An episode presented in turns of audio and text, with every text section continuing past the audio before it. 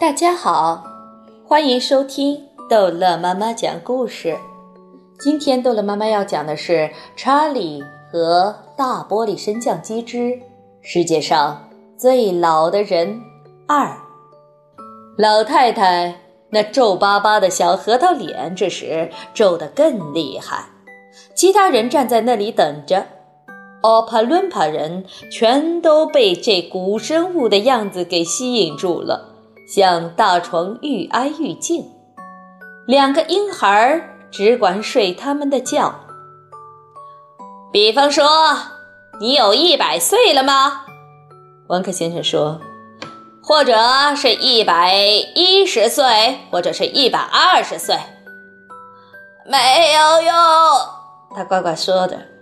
我从来没有数学头脑，这真是个大灾难。王克先生叫道：“你说不出岁数，我就没有办法帮到你。我不敢冒险多用药。”一片愁云惨雾笼罩着所有的人，包括王克先生本人。在他来说，这还是第一次。这一次，你没有办法了，对吗？巴克特太太说：“就是那姥姥。”查理走到床边说：“你听我说，乔治拉姥姥，你的准确岁数不用担心，还是试着回想一些你遇到过的事情吧。想想你遇到过什么事情，你喜欢什么事情，事情越久越好，这会帮助我们。”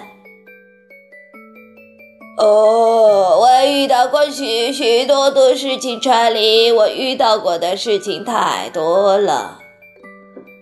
你能想起来一些吗，乔治拉姥姥？呃，我不知道，我的小宝贝。如果我拼命的想，或许能想起一两件儿。好，乔治拉姥姥很好。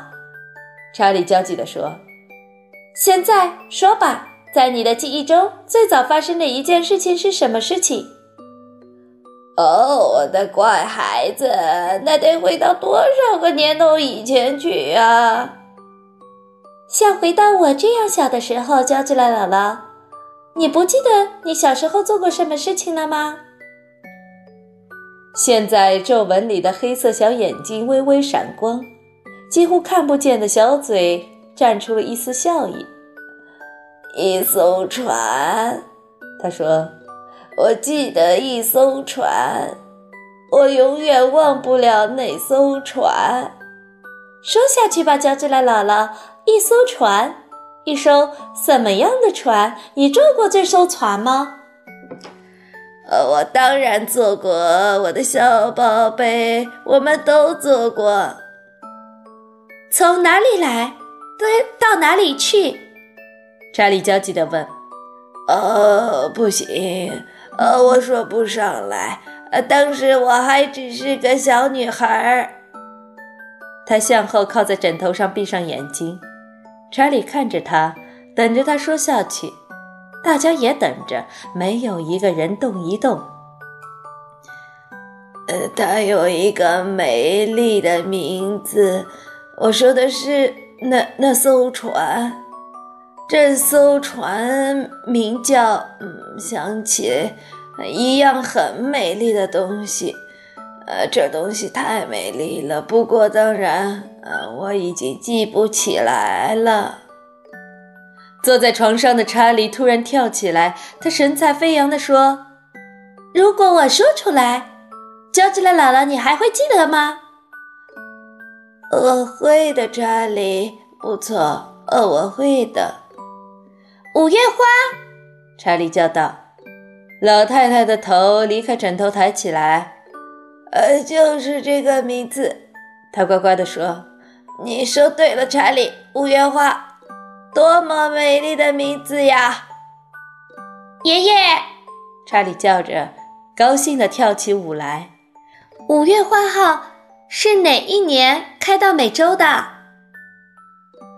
五月花号在一六二零年九月六日离开普利茅斯港。约瑟夫爷爷说：“普利茅斯！”老太太喊了起来。他还打中，呃对，他当然是普利茅斯。一六二零年，查理叫道：“哦，我的天！